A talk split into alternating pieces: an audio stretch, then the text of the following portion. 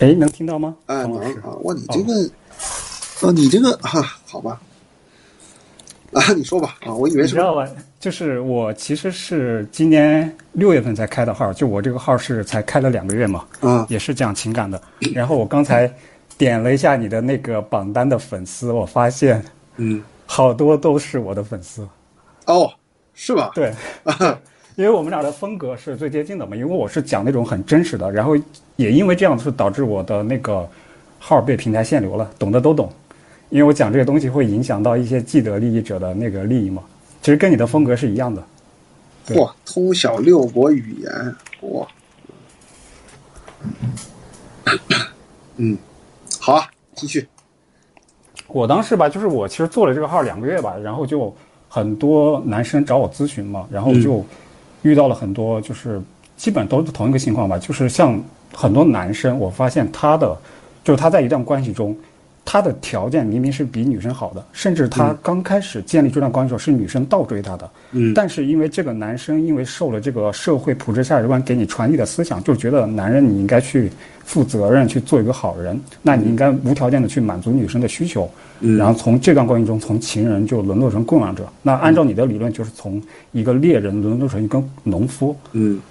对。然后很多找我咨询的都是这种情况，然后他们因为在这段关系中，他们付出的金钱特别多，然后他就陷入到那种就是沉默成本，你知道吗？然后嗯。明明我给他每次给这些咨询者，我给他剖析的很清楚，我说嗯我已经把他的就是利弊已经分析的很清楚，但这个这些男生还是很难受，他很难接受，因为他花了这么多钱，然后付出了这么多心，他他就是。他犯了什么错，对。对，他就是他，因为沉没成本，就倒逼他开始骗自己了嘛，对对，嗯所以我其实也是觉得很痛心吧，但是、你也知道，就是有时候这个社会它就是不允许你说出一些真相的。就我自己的号，包括流量限的很严重嘛，然后我的像一些号，像投什么抖加，你懂懂的都懂啊，想想花钱都花不了。啊，对我好多粉丝对，他们要给我花钱，然后抖加投不出去，我对，我不知道你我已经习惯了啊。我我可以告诉你一些我账号运营的感触啊，我我我嗯不太介意分享这些东西。我的大我大概每到每一到两个月会有一条不限流，嗯，你你听明白了吗？不限流，对哦我每到两个月会有一条不限流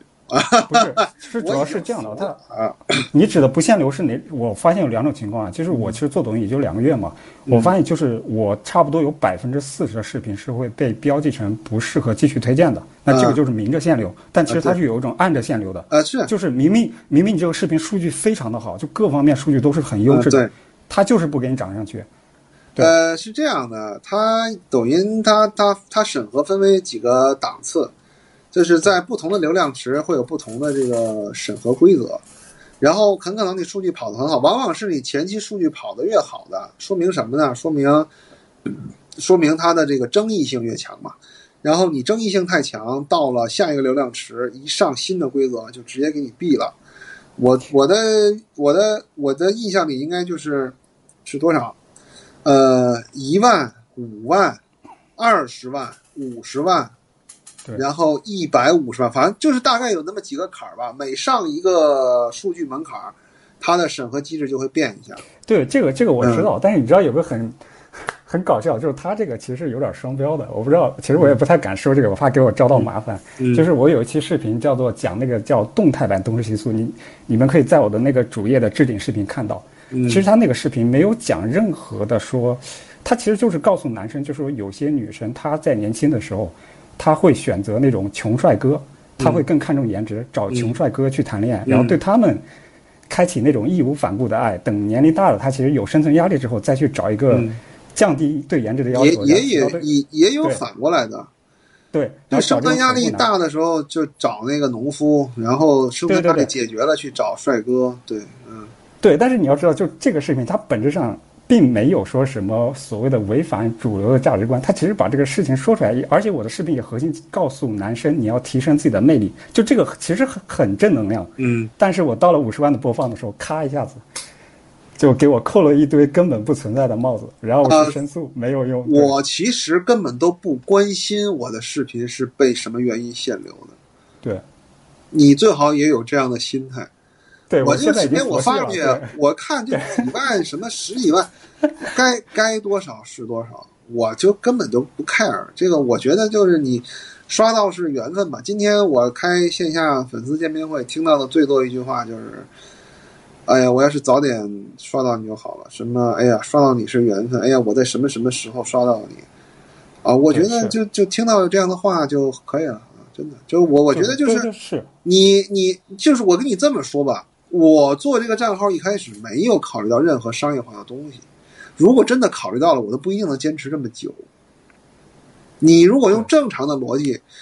想跑一个号商业号，就为什么我这个号一般都被别人抄，而不是我去抄别人？就是抄我的人他也没有流量，你知道吧？就是 对是，我跟你讲，就是对你知道抖音它有每周有那个什么，就是它会自动检测谁搬运哪个视频了。然后我我的号经常收到说本周有多少个视频因为搬运你被下架，就很多主播都抄我。因为你要知道，就是像一个情感领域，它其实是一个非常内卷的，因为它属于成本门槛很低，就是你有一张嘴，你都可以发表你的观点。还好吧？我觉得情感里面其实怎么说呢？啊，你要真把这个说明白了，门槛还是蛮高的。但是你要是装作可以解决问题，门槛还是挺低的。对，是。嗯，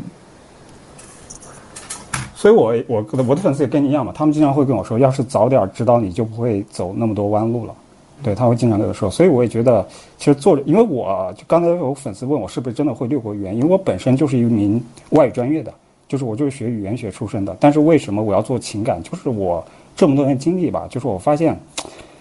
啊，经历的这些事情，我发现就是大家都是活在一个谎言中，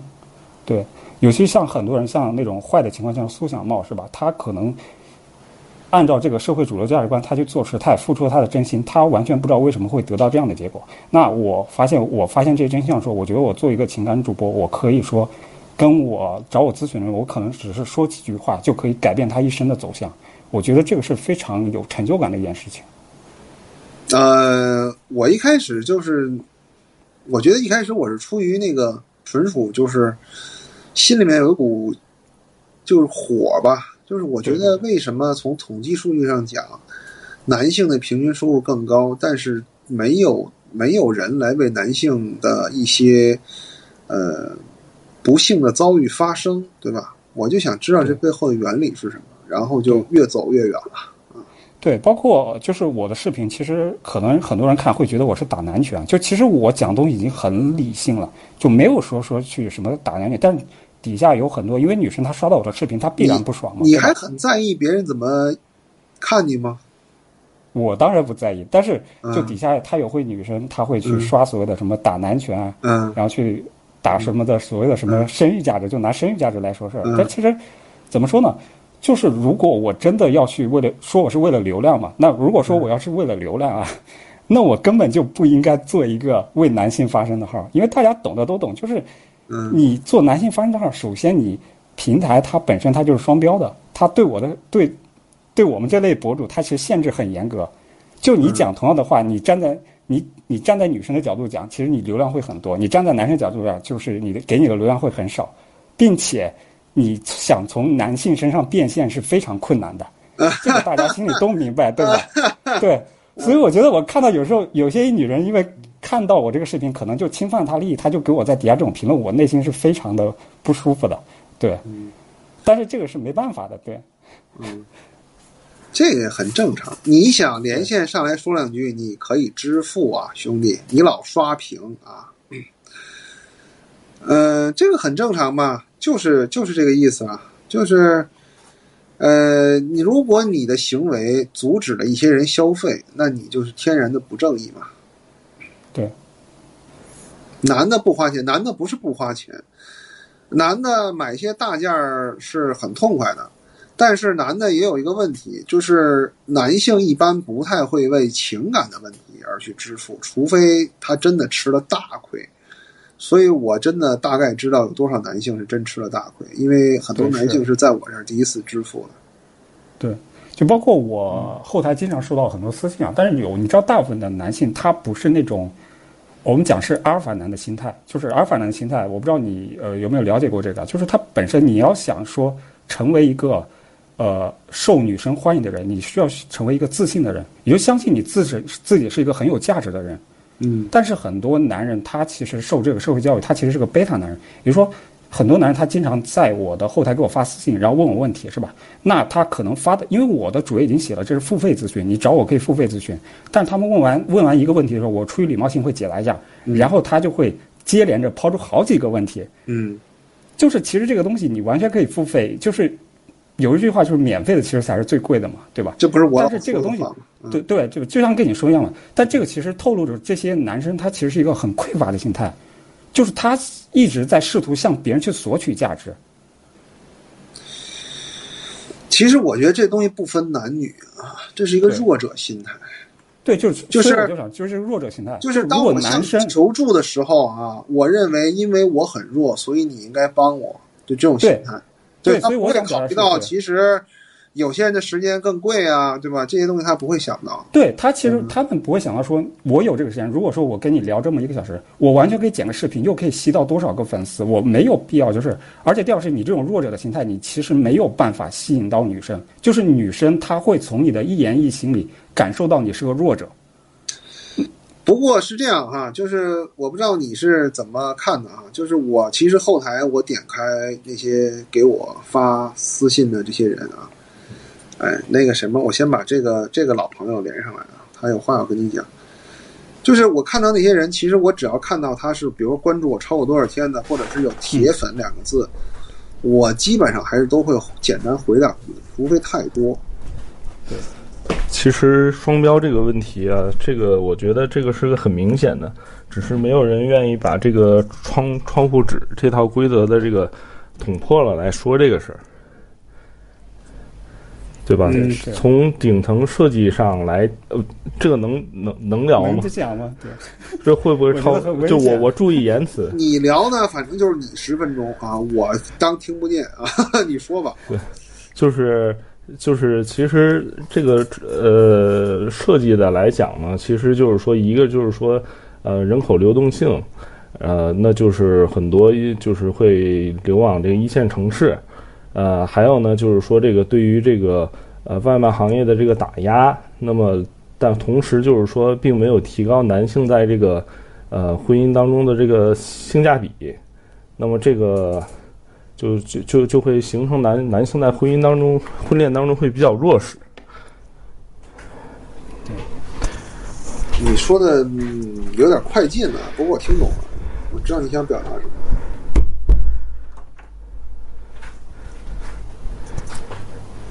哎呀，谢谢郭达啊，没听懂是吧？没听懂，没听懂也只能表达成这个样子了啊。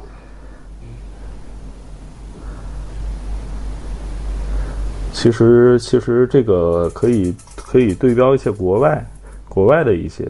这个情况，当然不一并不一定就是说国外就一定好，但是这个，嗯，不是我是有点紧张，我不知道是就是这说的把直播间给呃，不会不会啊，你你说你的对吧？我你仅代表嘉宾，仅代表个人观点嘛。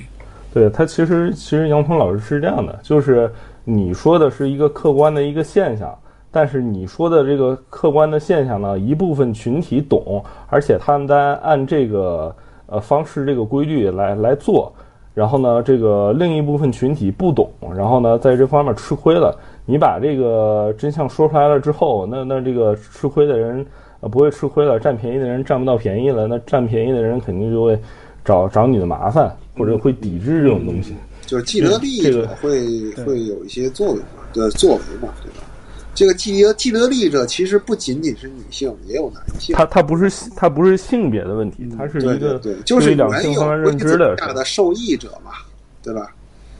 嗯，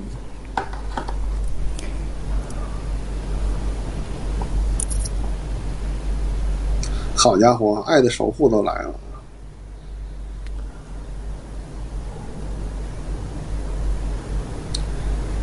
哎，是我卡了吗？两位都没有声音了。哦，就就这个沉沉默沉默了。这个可以同时说话吗？可以的呀。可以可以哦，我不知道，因为我不太清楚抖音的那个，因为我也是新号吧，也就两个月而已。嗯对，所以我第第一次连线给了你，哎呦，谢谢啊，谢谢。也是抖音第一次刷礼物。其实你也应该经常开开直播的啊。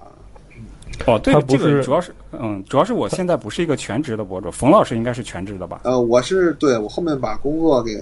不是我们公司倒闭了啊，这 个百主要是我百亿的公司啊，说倒就倒。对，其实我、那个我粉丝我粉丝经常催我出课程嘛，但是因为我自己是一个啊、怎么说的，我好多份工作，就我自己的主职是一名游戏设计师嘛，就是干 IT 的，你也知道 IT 有多忙，对吧？对。然后我自己还是一个，有时候是一个模特，就有时候会呃穿成女装。你对这个头像，你看到这个头像就是我，对，就我扮成女生的样子，对。哎呦，哎呦刮目相看啊，刮目相看。对，对，然后还是还是一个手模特嘛，对，所以就其实天每天很忙的，我也其实在呃录这个课程，对，可以啊，优秀啊！这个模特这这这一部分惊艳到我了。嗯，对，其实刚才刚才这个就是这个同学说，他说是，其实本质上男女他就是一个博弈的关系嘛，就是，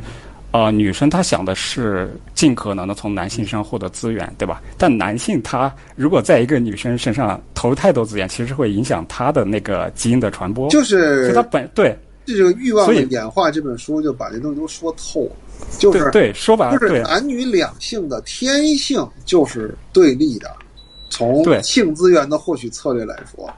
然后呢，我们的文明呢，其实就是尽可能的创造一个双方都各退一步的这么一个模型，让大家能够减少一点内耗，多把精力放到这个生产上来。但是呢，我们的文明的前进的速度太快了，所以两性的模型就是一直在摩擦中对，是互相学习、互相博弈，对吧？有的时候女的占便宜多一些，然后男的慢慢学习赶上来；有时候男的占便宜多一些，女的慢慢学习赶上来。然后我们这个时代呢，就是女的已经学出去了啊，然后男性这边还差一大块儿没有学上去。其实对我觉得其实也不是学吧，因为女生对两性的认知，她是天生就比男生高一个段位的。呃，不是，他哦不是天生高一个，她不是天生，是男性在成长过程当中被这种是一些东西给阉割掉了是女，把她的这本他能。既有这方面的语言天赋，这方面的情感天赋，她又有后天勤奋的练习，因为她从很小就知道这个东西很重要，而从小男性就会告诉他不重要，所以又没有天赋，又练得少，所以两性博弈你略的那是另一方面，就越差越大，对对吧？我看到了其实是这个其实是被教育，其实是被教育阉割了。你女性再再怎么用这个情感策略，我不理你行不行？我就我就不不不勒你这一套行不行？那那那，但是同时男性当中思想当中又觉得，哎，这个恋爱这个事儿，这个什么这个东西很重要，然后这这这个东西，那就变成一种呃一一方这个就就掌握了市场的定价权了呗。哦，这个是这样的，我可以跟大家说一下，就两位说一下，但是我不知道这个东西有点敏感，其实我怕连累冯老师的直播间，还是说会把我的号给咔嚓了。咱们可以用暗语。的东西啊。那个郭达，你等一下好吧，因为现在坑位满了啊。那个一会儿，一会儿等那个嘉宾到时间了，把你连上来啊。其实我想表达是，就女生她天生她就会用这种策略。刚才这个同学说，那男生可以不理女生，其实这是很困难的。就是不知道大家有没有思考一下，就是为什么你作为一名男性，你看到一个新闻说一个女的被打了，是吧？你会天生就会觉得很，就是他很能激起你的保护欲，会激起这个这个这个就是是问题了呀。对这个这个就是问题了。你觉得这个东西男生是天男生是天生的这个东西，但是其实这个东西这个思就就是会从这个角度方面去考虑，那就是其实就是从小就被灌输了这种教育观念。呃对，小的时候是不是说呃是不是有人教育就是说啊你这个男生这你不能不能打骂女生，我对吧？我十分认同，这个不是天生的啊。这个，我想说这个其实是天生的，这个就是为什么是这么说？就是有有一部分啊，我先说完，就是有一部分确实是教育的，就是社会教育啊，你要嗯尊重女性，是吧？嗯但是有一部分是天生的，比如就是每个男性他的脑袋里的底层代码就是要保护女生。因为为什么这么讲？对，因为为什么这么我讲？就是我觉得没有，我幼儿园的时候要是有女生招我，我绝对打回去，给人小女孩都打哭。那那是因为每因为现在这个每个男生的脑子里的底层是保护自己的女人，而不是保护女人。那我给你举个例子啊，就比方说你在大街上，可能一个女生她去问路，向男生问路，她或者说求助，她其实能得到的帮助就会可能性会更高一些。但如果是个男的，就会被拒绝。就我其实想举个例子，就是在远古时期，就比方说有两个部落，那一个部落是，呃，二十五个男的，二十五个女的，就两个部落都是这样的。但是男性他要承担出去狩猎，出去可能打仗，他们死的概率会比较高，是吧？那但是假如这二十五个男的只剩下了一个男的，只要这二十五个女的还活着，那么这个男的可以让这二十五个女的在一天之内全部受孕，那这个部落还是会幸存。但是如果女的全部完蛋了，那么这个部落就要灭亡了。所以说，每个男生的他的大脑里底层逻辑，他是都是想我我我可我可没有啊我先承认我我我没有我没有。的逻辑问题就是，为什么这个男人要保护这二十五个女人呢？因为这二十五个女人已经都是他一个人的了，这才是他保护这二十五个女人的主要原因。听懂了？但是我讲的东西可能有点儿怎么说呢？它其实不太符合主流价值观，对，它其实属于另另外一个理论，对。啊、不是，我主流价值观也可以是论点的这个权利啊，这个咱们只是做论点的这个交流。我只能说你这个论点呢，我是不认同的啊。这个我我也不我我也不认同，我就我我我相对来讲，我教育当中，我爸是没跟我说什么传宗接代，以后得结婚得生孩子，然后说什么那个就是你得就是不会说跟我说你这怎么让着女生啊啥，当然我也不会欺负女生，但是我我脑海里我就没这种观念，我就是觉得说呃哪个女孩我看到个女女人我就得上去保护，我我觉得我没有这种观念。而且很多女生也会很反感，对吧？我轮得着你来保护吗？你是什么东西，对不对啊？你是哪儿来的妖怪，对吧？啊，这个真的，我跟你说，这种观念是不对的。这跟我有什么关系啊？对呀、而且我告诉你哈，当一个部落如果只剩下一个男人还二十五个女人的时候，别的部落就会把这个部落的女人全抢走啊。这个而且而且而而且说实话啊，如果真是说这个天性排除教育的原因之外，可能就是说小男孩儿也就我也就保护保护我妈，以及这个我这个亲属当中的这个女性亲属跟我关系好的，我我我可能会有这种保护的意愿，其他的跟我不沾边儿的，跟我跟我跟我没关系。这个对对啊，因为是这样的，我们从这个就从远远古来说吧，如果远古男性都有这种见了女性就保护的这种欲望啊，他的基因大概率流传下来的概率比较低的，因为他而且他有超出自己能力的这种欲望，你知道吧？而且有一个问题就是说，假设假设是这个自然环境当中男女比例一比一，而且也是一比一这个配套走入婚姻关系当中，我去看上个女的就保护，我看上个女的保保护，我不是履行了别人丈夫的义务、哦不是。义务了吗？嗯不是说要保护，只是说你脑袋里有那种欲望，但不是。我我我我我没有，我就从小跟从小到大跟男男生一起玩，我觉得跟哥们儿在一起玩挺好的。反而是我我见到很多去保护和我没有利益关系的人，这个才是正常的逻辑。而且而且我而且我从小到大，我觉得跟男生在一起玩儿，这个感受就是比跟女生在一起很好，因为我看过很多这个女女生女生之间的 这种那啥。哦，谢谢勾心斗。角是吗？枪狗是不是到时间了？对，你们两个都到时间了啊。行，我们就把这个话题聊完吧，好吧？大家都表达完了吧？啊，可以了。这个我觉得没有问题啊，很欢迎大家来表达自己观点啊。我我这些都是很 open 的，包括有很多女嘉宾也上来说一些他们想表达的东西，只要是理性表达都可以的。我们不要就是做人身攻击啊，我们很需要这种思维的碰撞，好吧？呃，就是另外我补充一点，可能就是在群体当中遗留遗留下来的，可能是，呃，有可能是对于小孩儿，当然了，我可可能是不是就是说，可能会不会是对于这个族群当中的小孩儿会有这种保护的心理，这个是有的嘛？呃，如果这个族群足够小，比如说小到七到八个这种男女，他可能会出于保护小群体的利益去保护。但是如果族群再扩大一些，比如说现在到我们这种在城市里这种匿名制生活，这种东西早就没有了。你会在街上保护一个你没有嗯任何关系的这个你比如说女性啊，不管什么人，你保护你保护他，你你没有人是不会做没有收益的事情。嗯，啊，那那可能小保护小孩这个有可能是是是我的一个钢印，对，美女，对呀、你为什么要保护美女啊？因为你觉得你保护了她以后，有那么一定的概率你会和她就是嘿嘿嘿，发生深度的连接，对吧？那我们男性就是这样，为什么老讲英雄救美啊？他不美你救吗？英雄救坦吗？是不是？坦克，嗯，